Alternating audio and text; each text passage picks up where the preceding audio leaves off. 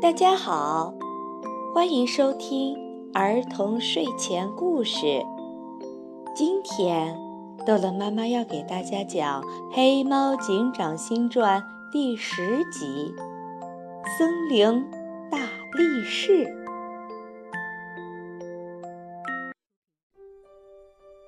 这一天，黑猫警察小尾巴和白猫班长在森林里巡逻，遇到了在大树下哭泣的小豹子卡特。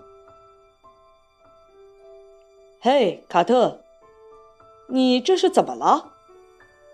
白猫班长是卡特的好朋友，他很关心地问：“我，我没什么。”卡特支支吾吾的，不愿多说，转身就走了。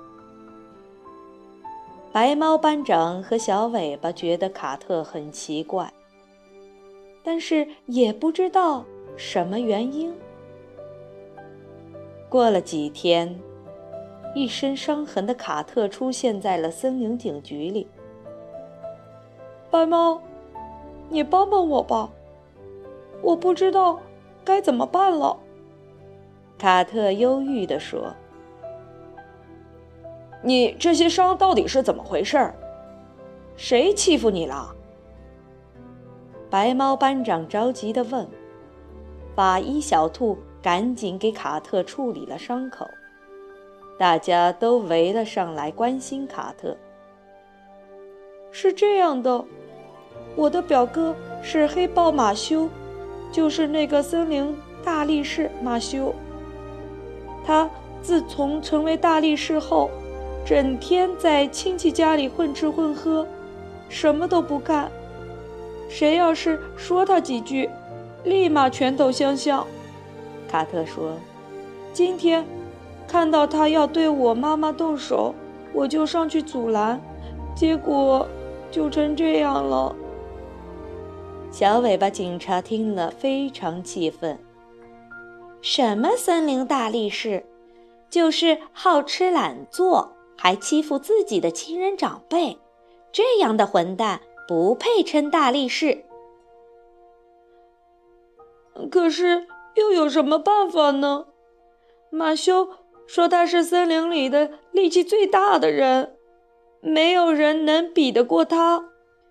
我们要把。最好的食物和最舒适的屋子让给他。卡特越说越伤心。我妈妈想赶他走，可是谁也打不过他。白猫班长特别气愤，拿起手枪就准备去卡特家给他讨回公道。白猫，你别冲动。马修虽然混蛋。但他不是什么十恶不赦的坏人，他只是觉得自己力大无穷，没人能比得过他，所以一般的活儿他都看不上，不想去干。卡特急忙拦着白猫班长：“班长，你不能直接这么去找黑豹，他只是欺负人，并没有犯罪呀。”小尾巴警察也拦着他。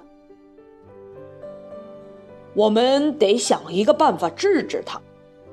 黑猫警长来到了卡特身边，他对着大家说：“以暴制暴不是最好的办法，我们要让黑豹马修知道他自己的错误，不能一味的自大。”警长，我们要怎么治他呢？灰猫警察问道。卡特，你现在就回去。跟黑豹说，他根本不算什么大力士，他这点力气根本就不够看的。黑猫警长轻声交代了卡特一番，卡特开心的点点头，离开了警局，直接回家去了。警长，你想了什么办法？警长肯定要亲自动手把马修打趴下，哈哈哈。大家议论纷纷，可是黑猫警长却摇摇头，回了自己的办公室。这是怎么回事？小尾巴警察好奇极了。我们去卡特家看看。大家都不知道黑猫警长教了卡特什么法子，一个个都迫不及待地跑去了卡特家。只见卡特拿了两本厚厚的书，对着傲慢的马修说：“马修，你不是说自己是森林里最厉害的大力士吗？我瞧着根本没什么了不起的。”黑豹马修听卡特这么说，立即气炸了。“你说什么？你敢说我不是力气最大的？要不要挨两拳试试？”“我不用试，只要你把我手中两本书分开，我就承认你是森林里力气最大的人。以后就让你在我家白吃白住。如果分不开……”卡特顿了顿，说：“如果分不开，你就好好去劳动，别整天惦记着大力士的称号，脚踏实地的生活。”什么？两本小破书？马修拿过两本根本没多少分量的书，大笑起来：“你是搞笑的吧？这么两本书，连小孩都能分开？不。”我并没有说玩笑话，我看你就是这么无能，根本分不开。